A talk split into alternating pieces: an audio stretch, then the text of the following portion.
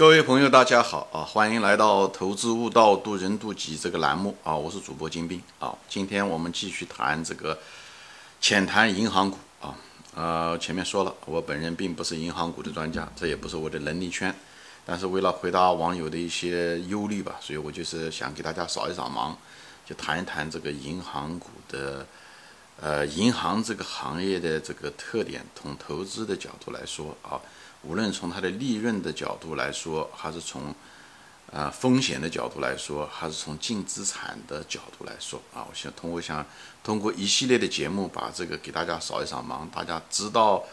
呃自己面对的是什么，就是人不要自大，或者是呃很多东西我们并不懂，所以我们要承认我们自己不懂的东西。至于能不能弄懂是一回事情，我们也不一定一定要弄懂，不懂的东西不做嘛。我前面说过了，投资就是这么回事情，不懂的东西。呃，不做，最怕的是你认为你懂，其实你不懂，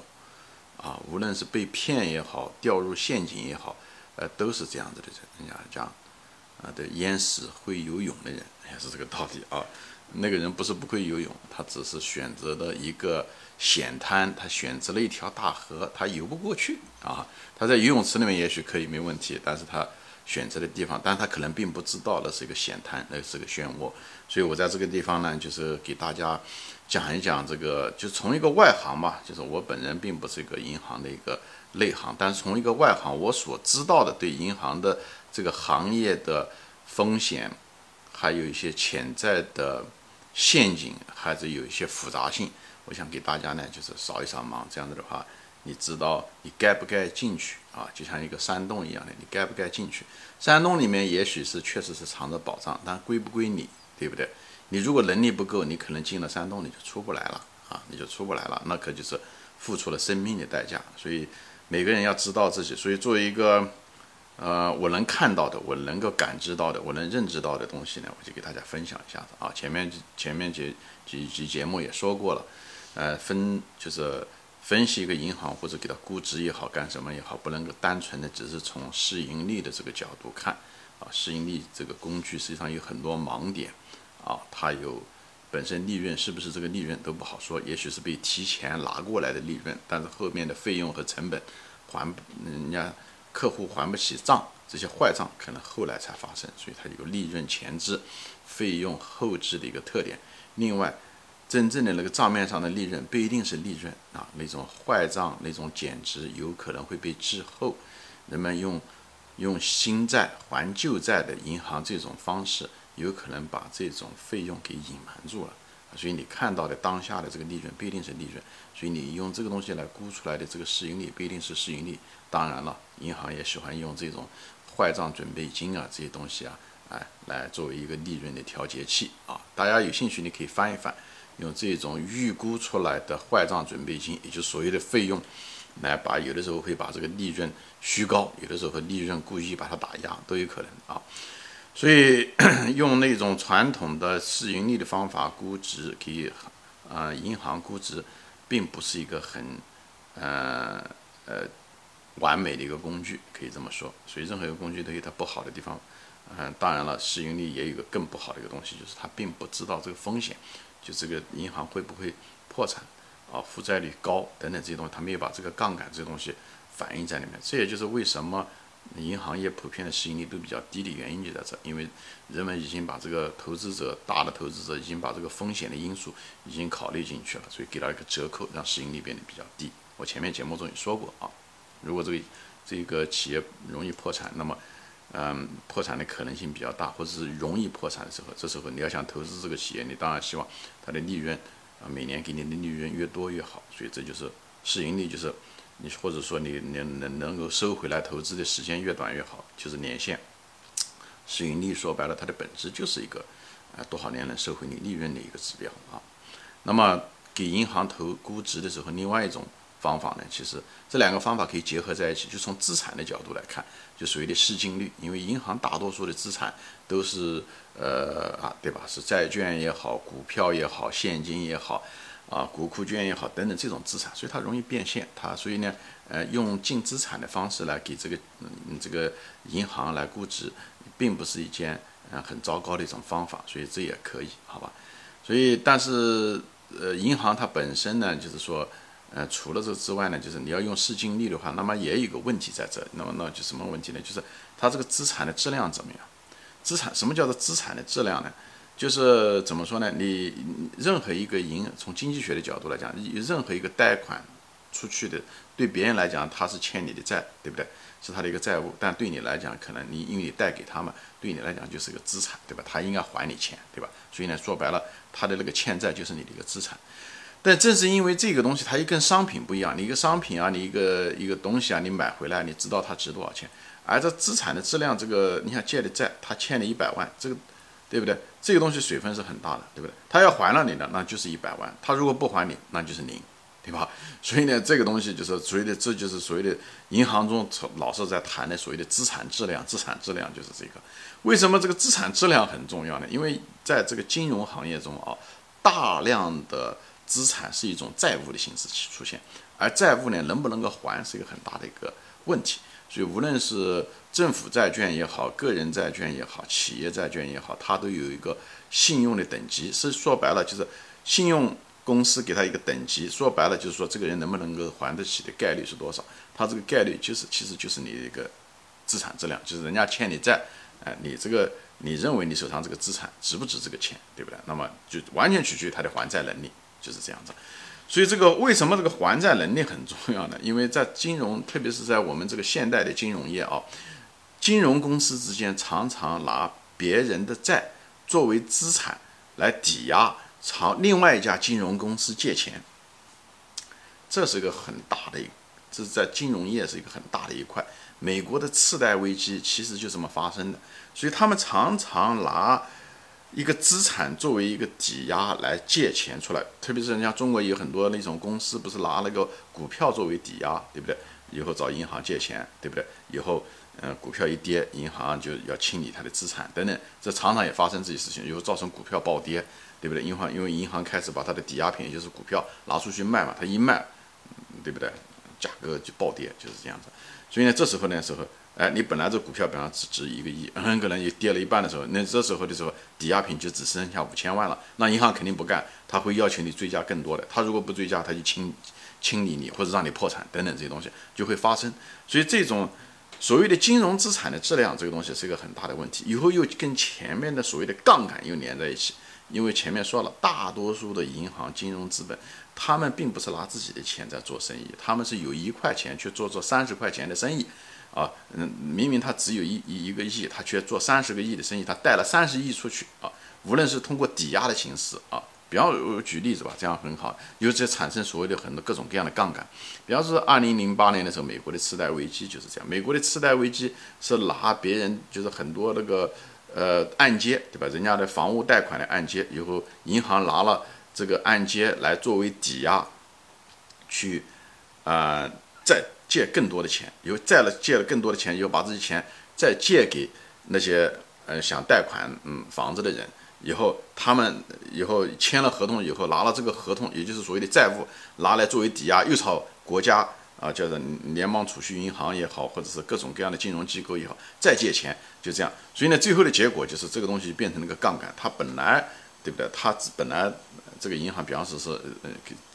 贷款一一一个房子，他是一百万贷款出去的，最后贷款出去以后，人家，嗯，跟他签了一个合同，讲哦，欠你这么多钱，有拿这个东西作为抵押，因为是他的资产，对吧？这是金融学中一个最基本的概念，别人的债务是你的资产，如果你借钱给他的话，就拿它作为资产来贷，就这样，最后他就靠通过这种循环，又贷了新钱来，又再，嗯嗯嗯，贷款给另外第二个人，嗯，对对吧？以后再来张三李四就这样，所以他银行只有一百万的资金，却做了一千万、两千万的生意。以后只要这中间张三李四这个二三十家这种他的嗯那个嗯贷款人的话，按揭人只要有一个人还不起债，实际上那就亏掉了一百万，就把他的本本金就亏掉了，因为他剩下来的钱都是找别人借来的，他只是在借给这些张三李四而已。所以他二十三十笔贷款出去，只要有一笔。还不愿意，嗯嗯嗯嗯，断供啊，就说白了断供，那么他这家银行就他的那一百万就没了，就空了，因为那些钱他得还别人，别人虽然剩下来了二十九家人都还钱，但那些钱最后还的时候是要还给银行曾经找别的地方，比方说从呃中央银行借来的钱啊，或者是银行之间拆借啊，或者是别的金融行业出来的。所以这种杠杆率是不断的重复抵押、重复抵押贷款、重复抵押贷款，创造了杠杆率。而这种杠杆率的时候，就是层层叠加。以后这种层层叠加的时候，只要是中间有一个环节出现了问题，啊，还不起债，这时候它的资产的质量就会下降。一下降，评级单位说你这个资产本来是值一百万的，那现在不值一百万了，因为你这个银行本来是有一百万的资金，因为有一家没有还你，你实际上是资不抵债，或者是你你就不挣没没有价值，所以你就这时候你就没办法再借钱了。你一半一旦没有办法借钱，或者你想借钱，利息会收你很多。这种情况下的，只要有第二家公司，如果第二个顾客如果也是还不起债的时候，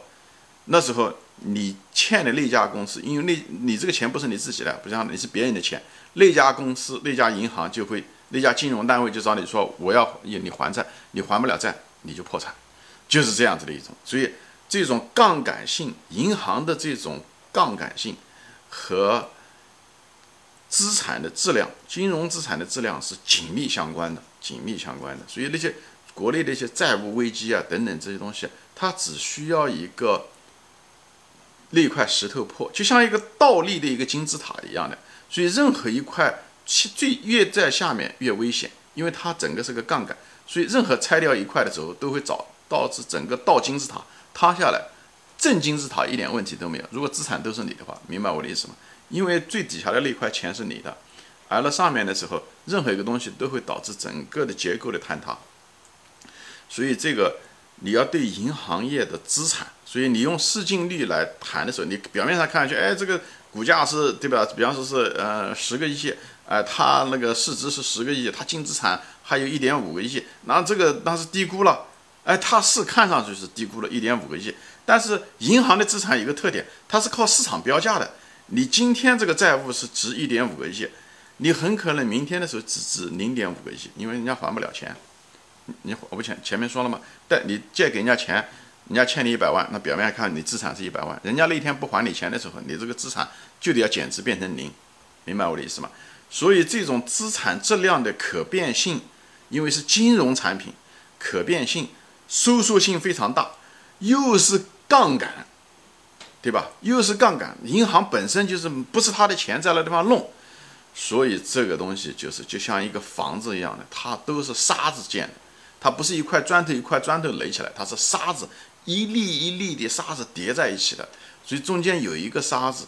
发生了，说白了都不是沙子，是那种什么呢？就泥巴搭成的墙，因为它那种泥巴就像一个资产质量的，它有可塑性。这时候它只要有一块泥巴啊，它撑不住，它的整个墙就会倒下来。就就给大家举一个形象的比喻，就是这样的。所以银行就在做着这样的一种生意。前面我前面都说了，这种利润前置啊，这都是一大堆风险啊。那个什么坏账的隐瞒啊，对不对？用新债还旧债，这这是这是另外一些层面。本身从资产的角度，因为用市净率，本身资产的质量就是个大问题。评级机构说你这个，哎，你评级机构说你这个可信用，你这个所有的等级是 A A A A A，那你这个资产的质量可能还好一点。他哪一天都是突然之间觉得你在外面欠的钱太多，你这资产是变成 C C C C C，你那个资产价格一下就掉下来了。以后你的所有的时候外面借钱的时候，那个费用全部涨上去，而且很多人不仅不借给你钱，那原来借给你的钱甚至要找你要钱，哎，要钱，这又涉及到另外一个一个一个东西，好吧？所以呢，我今天呢就主要的是用杠杆，就谈的主要的是谈的是什么呢？银行的这种天然的杠杆率导致它对。就导致它很脆弱，它对外界的利润的波动、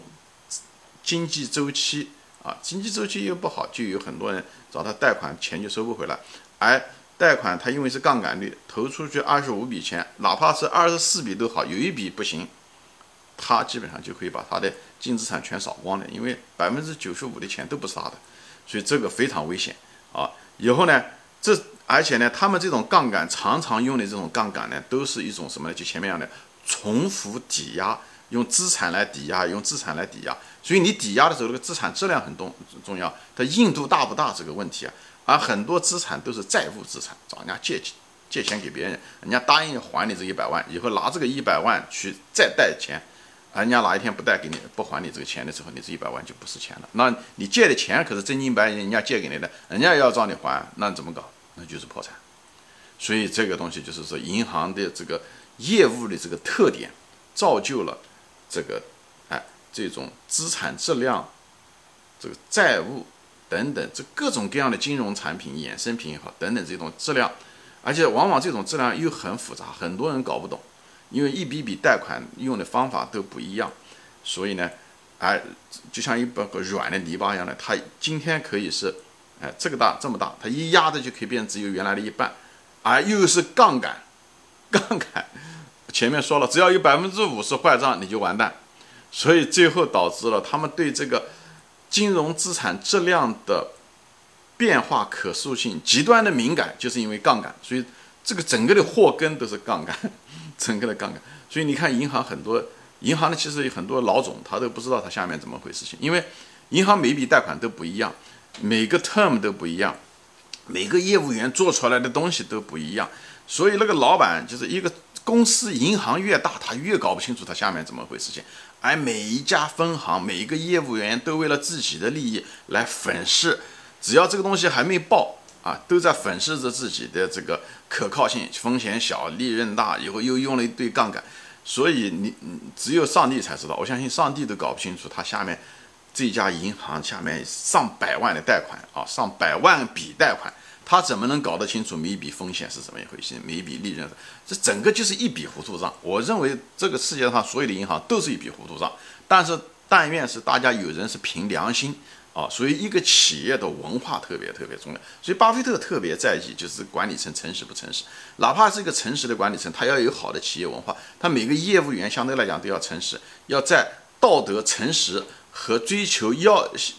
就是效绩的基础上，对不对？效绩可以拿到钱，贷款出去就能拿到钱，在这个诚实和效绩之间取得一个平衡，所以一个企业的文化很重要。因为这时候的时候，都跟规则只能规规则到大的方面，风控啊等等这种，但是里面的细节，每笔贷款你跟那个企业家谈，他能不能够还到钱？实际上这个业务员他如果是只是追求利润，他就会睁一只眼闭一只眼，这个钱到的最后可能真的是收不回来。他不是说有意要骗你，那有意骗，那这个性质更恶劣了。所以这有些东西是规则规定不到的，那时候就是完全完全是靠着企业的文化，凭良心。追求企业的这个价值观等等这些东西，如果上面又追求这个利润、追求绩效，如果你一个老板，这个公司的 CEO 天天就讲的利润、利润、利润，把压力传到分行，分行传给业务员，有业务员又想拿钱，又想升，要有绩效，如果是追求这个利润的话，那么很可能这个银行最后就完蛋。所以，在美国这种例子重复的太多太多了。所以这个东西，巴菲特就特别在乎银行的管理层诚实不诚实，企业文化怎么样，这是重中之重。这个绝对不是个软指标，就在这。它原因就是背后的逻辑，就是是因为银行这种天然的高杠杆率、对资产质量的依赖，还有利润的前置、风险的后置，容易产生新债还旧债以后坏账率啊、账期、坏账准备金等等这些东西，投资者是。根本不可能知道这些东西的。我们讲了，公司的老总都不知道，所以在这种情况，只能依赖他的诚实性、蛛丝马迹来看，好吧？今天就说到这。